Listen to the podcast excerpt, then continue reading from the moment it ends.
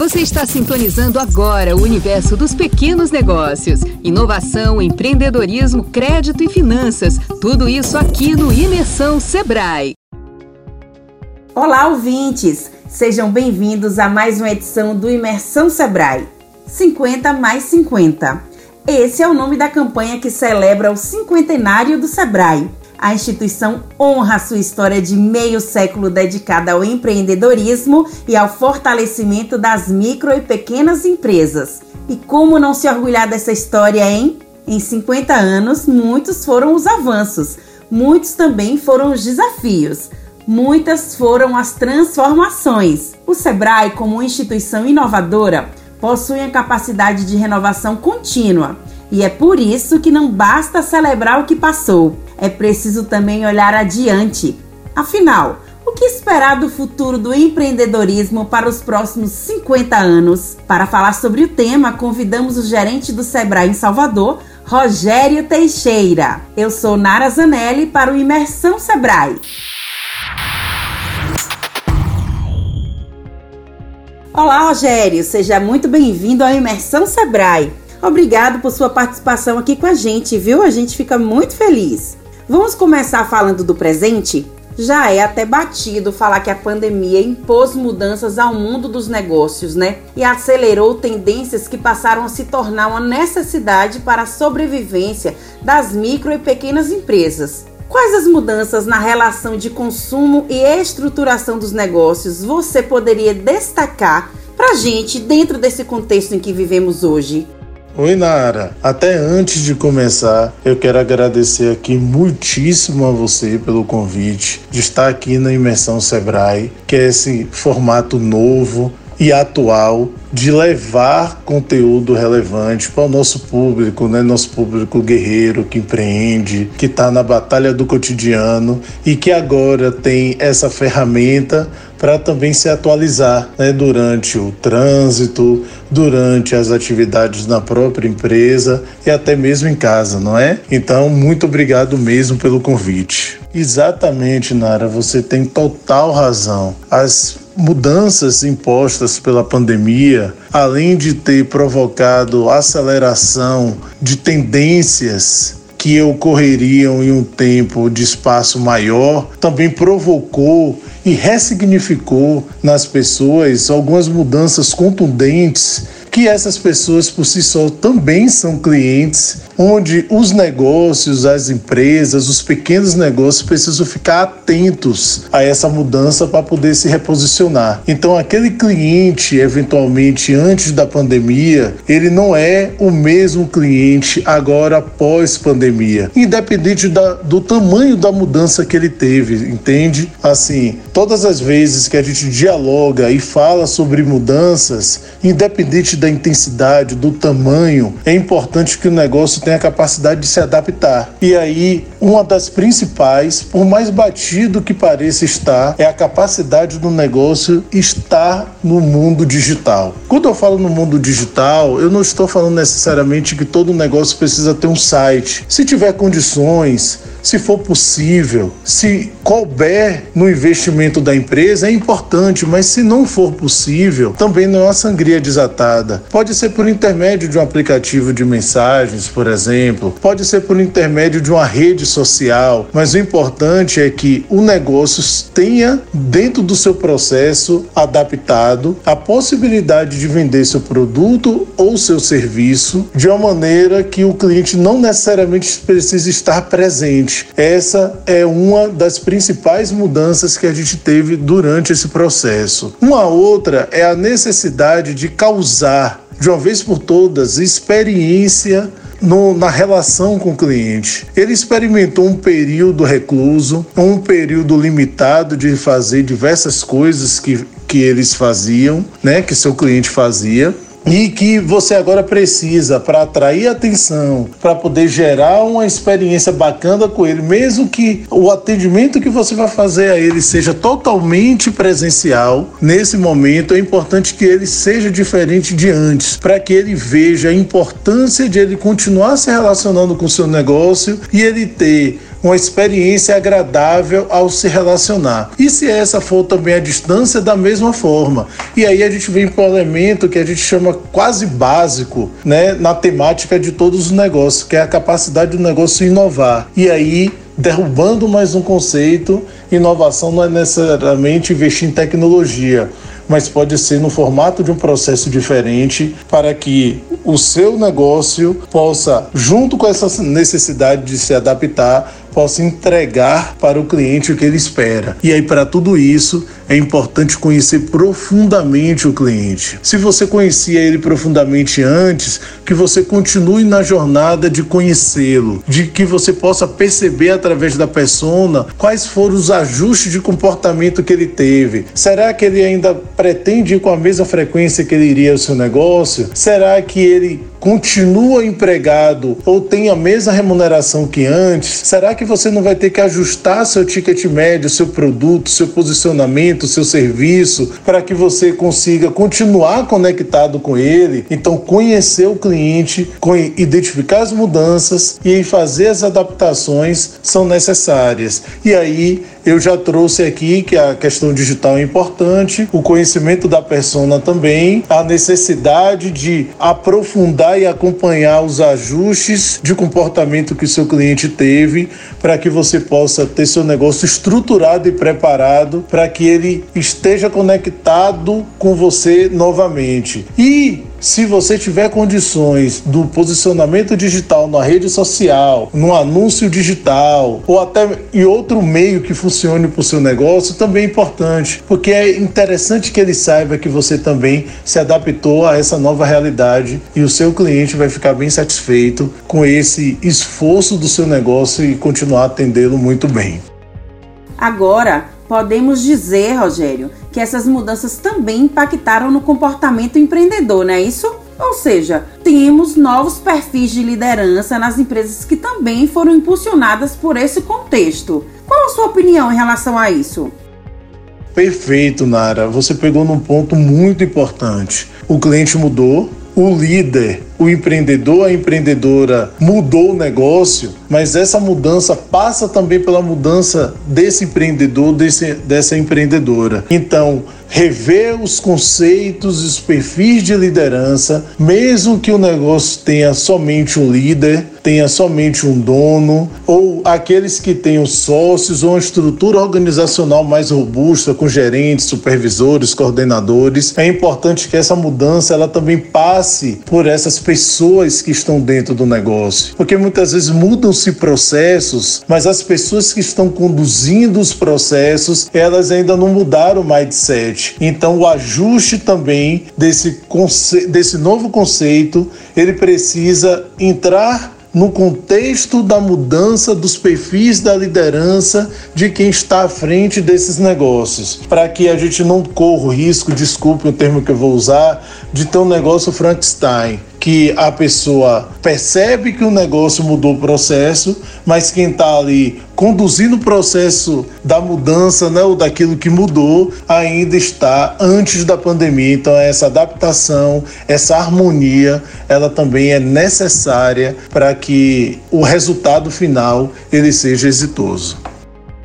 Então, da mesma forma, sabemos que o mundo dos negócios está em constante evolução, não é isso mesmo? Certamente, novas tendências de negócios devem estar no radar das empreendedoras e dos empreendedores. Você poderia destacar três tendências nas quais devemos ficar de olho? Diz aí para mim, Rogério, fala aí três tendências que a gente não pode deixar de observar. Isso mesmo. É, você pegou em mais um ponto fundamental nesse processo de adaptação, que é o foco nas tendências. Nós temos tendências agora que é importante que os negócios que ainda não se adaptaram façam logo, corram logo para fazer, para ficar próximo desses clientes que estão antenados procurando de maneira muitas vezes até involuntária, porque as mudanças muitas vezes acontecem dessa forma, né? Um, uma tragédia como foi a pandemia faz com que as pessoas mudem muitas vezes elas mesmas não percebem que houve a mudança. Então vou trazer aqui para ti, se você me permitir, Nara, mais do que três tendências e é importante que cada pessoa que está nos escutando vá pensando e fique atento em, em, tendências, porque elas vão aparecer, vão se adaptando, vão mudando. Mas assim, o aumento da conectividade, né? E aí quando eu falo conectividade é, e o aumento é porque algumas pessoas já estavam conectadas e aumentaram esse índice e aquelas que não estavam foram obrigadas a se conectar para poder fazer esse novo consumo virtual. Também a redução de pontos de contato. O que eu quero dizer com isso? Eu gosto muito de usar o termo fricção, ou seja, quanto mais etapas que façam com que as pessoas é, passem pelos processos, existe uma tendência da pessoa se afastar. Então a tendência agora é que as relações sejam mais fluidas, que os processos de compra, de aquisição, de levar sejam mais fluidas, que sejam menos fragmentadas. Uma outra tendência são as experiências, sobretudo aquelas imersivas, gamificação, e existem diversas formas de fazer é, com que essa experiência seja bacana e o Sebrae pode ajudar também quem está nos escutando aqui para implementar no seu negócio. Delivery e serviço em casa casa. Né? Não só entregar o produto, mas também fazer o serviço, aquele que eventualmente acontecia na empresa, fazer diretamente na casa do seu cliente. Porque, por consequência, que é outra tendência, o seu cliente está consumindo mais em casa, está consumindo tudo mais em casa. Vou dar um exemplo aqui de homens que vão para a barbearia. Eventualmente, por causa da impossibilidade de cortar cabelo e fazer barba durante a pandemia, esses homens compraram uma máquina de cortar cabelo, um aparelho de barbear e podem ter abandonado essa prática de ir a uma barbearia. E aí o que eu sugiro é que também sejam disponibilizados serviços de barbearia na casa dessas pessoas, então mais consumo em casa. E segurança, porque nós estamos no pós-pandemia dia mas as pessoas ainda estão traumatizadas e esse trauma é muito bem justificado. E o que a empresa precisa também levar para o seu cliente é que seu produto, seu serviço, seu ambiente, seu entregador, sua experiência inteira ela é segura. E aí eu estou falando sobretudo de segurança sanitária. Então traria essas tendências que eu elenquei aqui como algumas delas aí que, que são importantes que quem empreende no nosso estado fique muito atento a elas. Hum, entendi. E o Sebrae Bahia pode ajudar os pequenos negócios a inovar e se prepararem para essas tendências, não é isso? Na capital baiana, por exemplo, o Sebrae Bahia possui agências especialmente adaptadas para o empreendedor abrir a cabeça e inovar, como a agência Costa Azul e o Sebrae Lab no espaço Colabore. Fala aí, Rogério, um pouco mais sobre essas oportunidades para o empreendedor de Salvador e quais soluções o público de toda a Bahia pode buscar para empreender com inovação e apoio do Sebrae.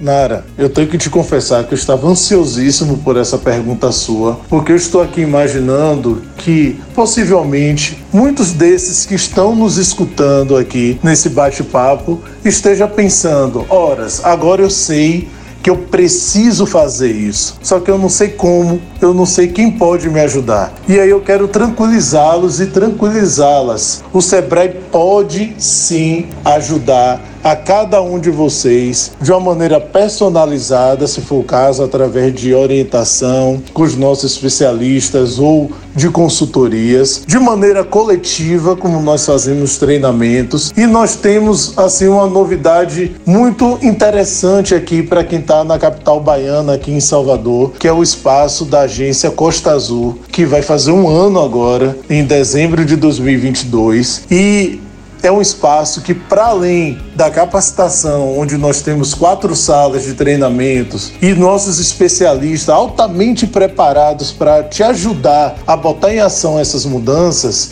nós também temos consultorias. Mas o diferencial desse espaço é que ele você pode utilizá-lo como coworking e lá, esse espaço ele consegue te entregar provocações para você inovar. Nós pensamos em cada detalhe para que você, estando lá, você tenha a possibilidade de ao ser conectado com algum instrumento daquele de inovação que a gente colocou, você cria um gatilho para poder gerar uma implementação no seu negócio. Lá também você pode fazer e deve fazer network, enfim, é um espaço de conexões. Além do Colabore, que é a nossa estrutura ali que está no Parque da Cidade, que também traz esses conceitos de inovação e sustentabilidade também, que pode te ajudar e também faz todas essas entregas que eu acabei de falar aqui. Então, assim, não se preocupe, vocês não estão sós. O Sebrae está totalmente preparado e de braços abertos para poder colocar essas adaptações, essas implementações juntamente com você. Perfeito, Rogério. Muito obrigado por sua participação aqui com a gente, viu? Trazendo tanta informação e dicas valiosas. Mas antes de ir, quero deixar uma última pergunta para você. O que podemos esperar para o empreendedorismo e o universo dos pequenos negócios nos próximos 50 anos? Boa, Nara. É uma pergunta bem desafiadora quando a gente fala de futuro, sobretudo quando a gente fala dos próximos 50 anos, né?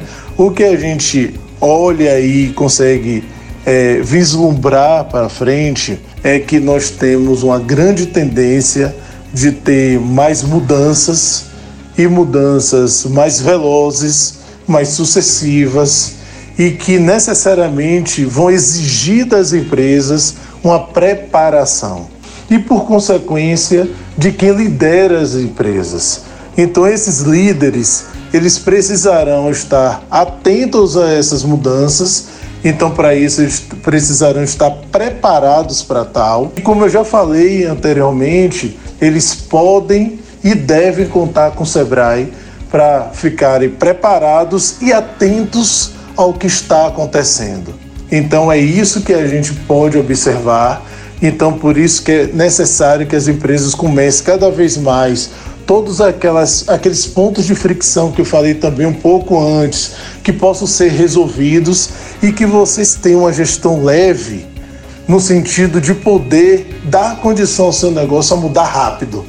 Houve uma mudança, tal necessidade nova, sei lá, apareceu um, um, uma nova rede social, um novo programa de troca de mensagens que você consiga analisar rápido, verificar se seu cliente está ali, entrar nessa rede, ter a capacidade de conversar com a rede para acertar o seu cliente e fazer do seu negócio um negócio cada vez mais competitivo, sustentável, mas, sobretudo, um negócio inovador.